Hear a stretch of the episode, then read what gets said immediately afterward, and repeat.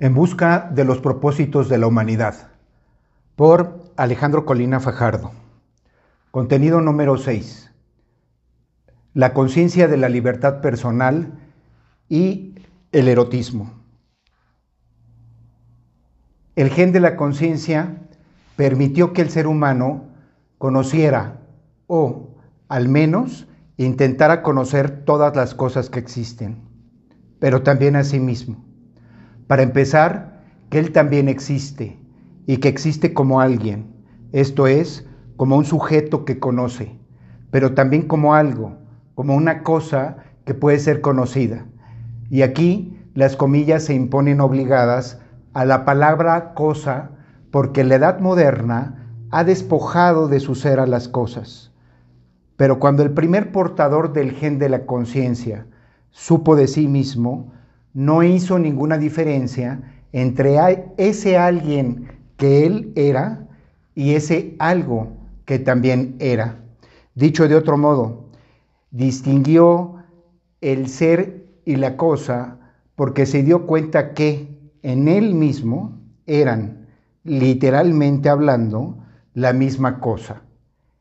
Él era ese alguien que conocía a ese algo que era él mismo, pero también era ese algo que era conocido por él mismo. Así, gracias a que conoció que él existe, pudo conocer lo demás. Descartes, analfabeto y anticipado por cien mil años al propio Descartes, el primer portador del gen de la conciencia, supo que era alguien y, porque lo supo, supo que había algo, esto es, que había cosas. La pregunta capital para los griegos, ¿por qué existe algo y no nada? vino después. Lo primero fue el asombro de que uno era alguien y ese alguien era algo susceptible de ser conocido, igual que todas las cosas, pero diferente del resto en un punto medular. Podía conocerse a sí mismo. Era alguien en sí y para sí, a saber, alguien que conoce y alguien que es conocido por sí mismo.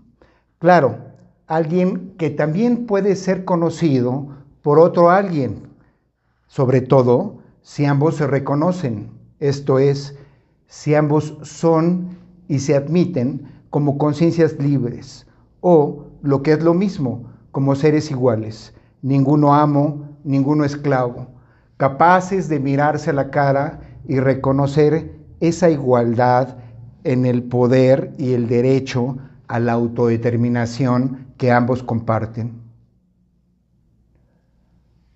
Lo primero fue caer en la cuenta que uno era un ser humano y un ser en general, es decir, una cosa, un sujeto que conoce y un objeto de conocimiento al mismo tiempo.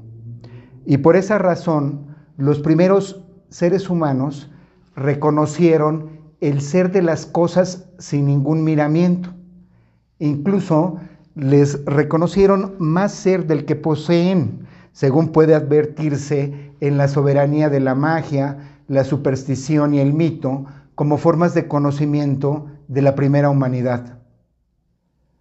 Pero la pregunta es si aquel primer portador del gen de la conciencia tuvo conciencia personal, la base de la libertad. Y la respuesta es no. Y es no porque tomar conciencia de sí no es lo mismo que tomar conciencia de la libertad personal. El primer portador del gen de la conciencia tuvo conciencia de sí, pero no de su libertad personal. Y no la tuvo porque ese primer homo excepcional no podía ser libre por más excepcional que fuera. Y no podía ser libre porque no podía encontrar a un igual que lo reconociera como igual, esto es, como un ser humano consciente y libre. Y no podía encontrar ese reconocimiento porque él era el único portador del gen de la conciencia, no solo de su clan, sino de la humanidad al menos si le creemos a la genética, que sostiene que las mutaciones en los genes empiezan con un portador único del gen del cambio. De modo que el resto de sus semejantes seguían presos en el reino de la animalidad. Eran esclavos de la naturaleza porque no habían salido de ella, porque vivían en un mundo anterior al mundo y a la conciencia. La conciencia personal se desarrolló mucho después, bastante después de hecho. La conciencia personal, que siempre es conciencia de la libertad personal, se desarrolló en la antigua Grecia. Resulta revelador en este sentido que la conciencia de la libertad personal fuera desarrollada por el único pueblo libre que la antigüedad conoció. Y resulta revelador porque fue originada por el pueblo, no por un autor. Cuando Homero y Hesíodo escribieron, la conciencia de la libertad personal ya existía. No se diga cuando Platón relató los diálogos de Sócrates quien acaso fue el griego que vivió con mayor claridad la conciencia de su libertad personal. El pueblo griego creó la libertad personal con su mitología. No hay dios griego que carezca de ella. Es más, no hay dios griego que no la ejerza en exceso, no solo más allá de los límites humanos, de acuerdo a los atributos y las peculiaridades de cada cual, sino con la travesura y falta de vergüenza propia de los dioses. Ningún pueblo como el libre para conocer los alcances y, en tanto, los límites humanos. Por algo, ni los propios dioses escapaban a una fuerza mayor, la del destino, de modo que la conciencia personal nace al mismo tiempo que la conciencia del destino, que los griegos lo entienden como la fuerza inexpugnable que aplica su voluntad, incluso por encima de la voluntad de los dioses. Nadie escapa de ella. Es como la muerte.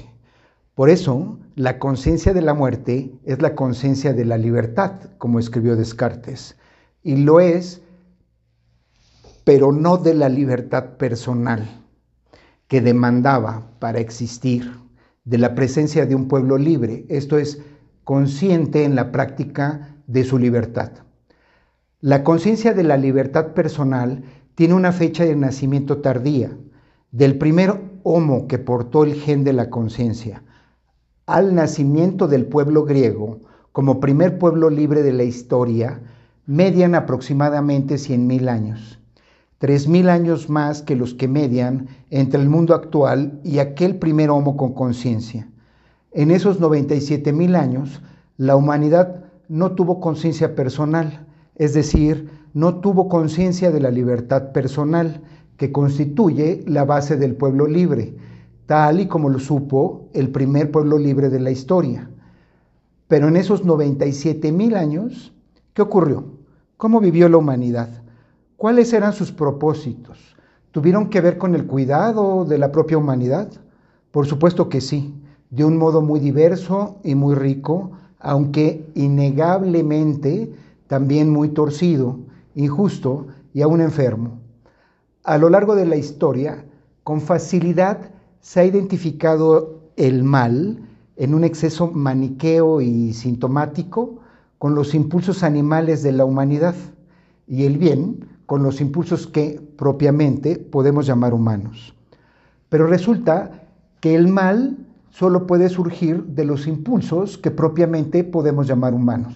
Tan simple como que los animales no hacen el mal, viven antes de la moral, no más allá del bien y el mal. Se entienda lo que se entienda con esa culminación de Nietzsche, sino en una dimensión en la que el bien y el mal no existen. Entre los impulsos que se han identificado con la animalidad sobresale el erotismo, y no erradamente. Después de todo, uno puede celebrar el coito como lo celebran todos los animales, esto es, imitándolos, para que uno no se aburra en la cama. De modo que no hay error en considerar el erotismo como expresión de la animalidad humana. Donde hay error es en identificarlo con el mal. El erotismo integra una bisagra que abre las puertas del mundo y el arte lo convierte en un fin representativo en un gesto que forma parte de la cura y el cuidado que requiere la humanidad. No hay en sí mismo nada malo en él. Lo malo se encuentra en las personas que infligen un daño a la persona o a las personas con las que tienen sexo, no en el sexo mismo. Ciertamente la prohibición del incesto que fundó el yo moral sacó la vida sexual humana de la vida natural. No obstante, no hay nada malo en él más allá de esa prohibición fundamental.